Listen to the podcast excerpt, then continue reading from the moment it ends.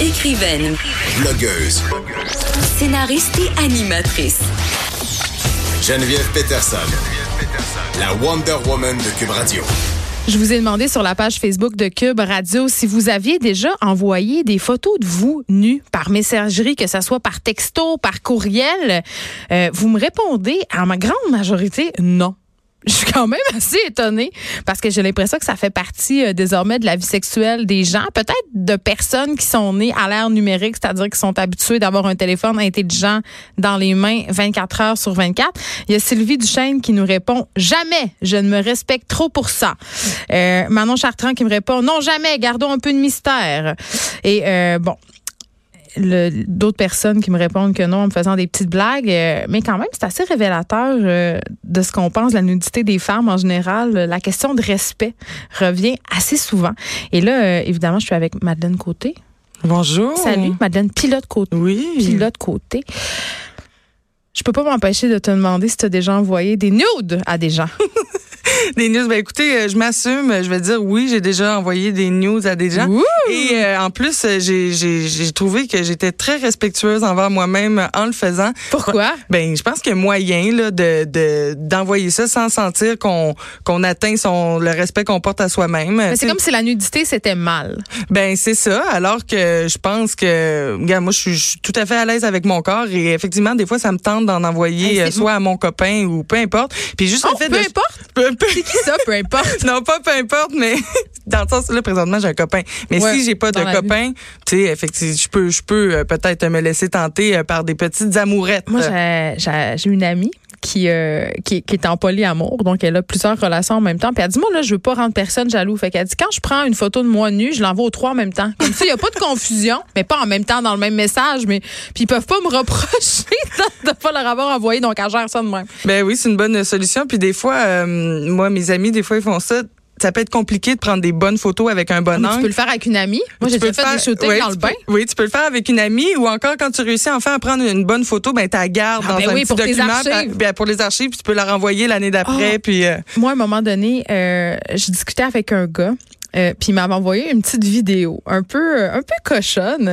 puis à un moment donné, quelques mois plus tard, il me renvoie la même. J'ai fait Hey, tu, t'en- tu, recycles ton vieux stock. Il s'en rappelait plus. Il recyclait ses vidéos. il a été piégé. Il y a quand même une éthique, là. Sois original un peu. Renvoie-moi pas ton vieux stock. non, on là. renvoie pas à la même personne. Ça, C'est on peut renvoyer les mêmes photos, À mais jamais à la même personne. Ouais, c'est bien ça. important. Donc, de ethical slot, ça, c'est nous autres.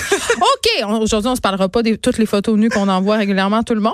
Non. Hey, mais c'est drôle, on en parle de même. puis Je suis sûre qu'il y a des gens qui sont mortifiés à la maison puis qui se disent, oh mon Dieu, ça va leur faire perdre la crédibilité.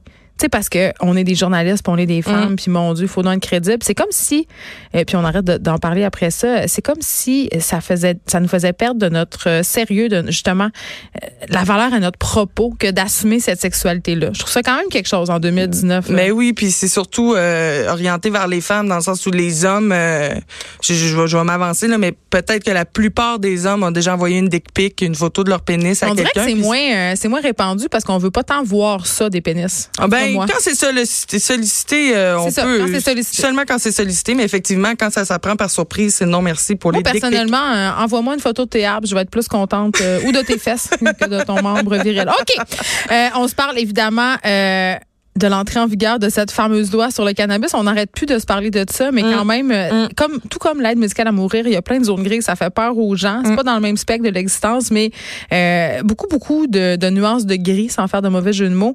Et là, on se demande aujourd'hui si on devrait mieux encadrer l'usage du cannabis en présence d'enfants. On le sait, là, au mois de décembre, il va y avoir des, des, des des produits comestibles à base de cannabis. Ça stresse bien gros les parents. Puis les gens, là, ils étaient stressés autour de l'Halloween. Sais, Ils se demandaient si on y allait avoir des bonbons ou pas. On va se calmer. là. Ouais, ouais, on va se calmer. Probablement, c'est pas encore euh, sur le marché euh, toutes ces, on est ces bonbons-là. là. euh. Qu'est-ce qui se passe? C'est quoi les, les nouvelles lois? Là? Parce que euh, c'est compliqué. C'est ça. Bon, ben, euh, en date d'aujourd'hui, là, les lois par rapport au cannabis, c'est à peu près les mêmes lois qui s'appliquent à la cigarette. Donc, on n'a pas le droit de fumer.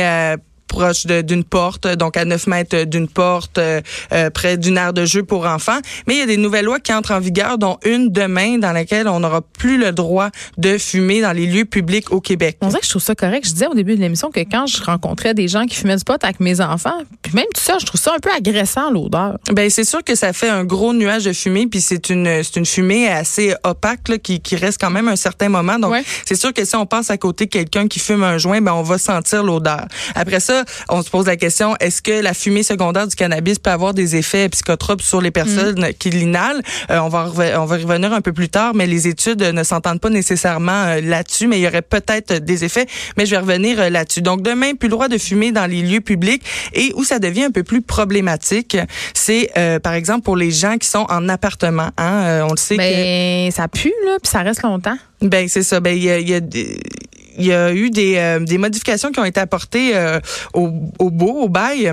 Et donc, euh, ce qui fait que euh, les gens euh, ne peuvent plus nécessairement, selon le bon vouloir de leur euh, propriétaire, ne peuvent plus fumer euh, dans le dans leur appartement. Ce qui fait C'est un peu fasciste, mais on dirait que je suis d'accord quand même. ben là, ils pourront plus fumer dans leur appartement, ni sur les balcons de leur appartement, ils pourront plus le- fumer dans non, la rue. OK, ça, euh, ça, ça va un peu loin. Je peux comprendre en dedans, dans un lieu qui n'est pas le tien, parce que ça reste, faut repeinturer. Tu sais, la fumée secondaire, quand même, euh, a des effets nocifs, ça a été prouvé. Là, quand tu es rendu sur le balcon, c'est une question de civisme. C'est clair que si tes voisins sont en train de souper à côté puis tu fumes de gros balleurs, peut-être pas. Je veux dire. Mais ça va être pas super le bienvenu, mais quand même, là. Mais pour les consommateurs de cannabis, ça va être c'est ça très restrictif. À partir de demain, il va y avoir presque plus d'endroits où on va pouvoir consommer le cannabis à moins que vous soyez Québec, propriétaire. là. Oui, c'est très sévère. Et il y a aussi la loi hein, qui va changer euh, pour euh, à partir du, de, de la nouvelle année. Donc à partir 21 ans. du 1er janvier 2020, il va falloir 21 ans là, pour pouvoir euh, consommer et acheter légalement ça, du cannabis. C'est ridicule. J'en parlais cette semaine avec euh, une personne, euh, une médecin en fait, qui puis on se disait, écoutez là, euh, elle a travaillé à la santé euh, publique, ça fait des études, puis elle Hum. se disait, tu sais, on garde quand même l'âge de consommation d'alcool à 18 ans. Il y a une grande comme- incohérence. C'est oui. C'est une grande incohérence. C'est un coup d'épée dans l'eau, honnêtement. Mhm, mhm. Et, et cette semaine, je suis allée rencontrer à l'hôpital Sainte-Justine docteur Chadi, Nicolas Chadi. C'est le premier et seul spécialiste euh, pédiatre formé en toxicomanie des mineurs en Amérique du Nord. Quand même, OK. Oui, et quand même, et je lui ai posé mes questions euh, par rapport, en fait, ma question, c'était est-ce qu'on devrait effectivement mieux encadrer l'usage du cannabis en présence d'enfants? Parce qu'il n'y a pas de loi. Euh, on a le droit. Tu pas fumer dans l'auto en présence de tes enfants, ça, il y a une loi. Ouais, ça, c'est pour la cigarette, mais on a- devrait être la même chose. Oui, ça devrait être la même chose, mais on n'a pas le droit de fumer du cannabis en auto, donc euh, ça, on règle tout de suite le problème. Ah, c'est vrai.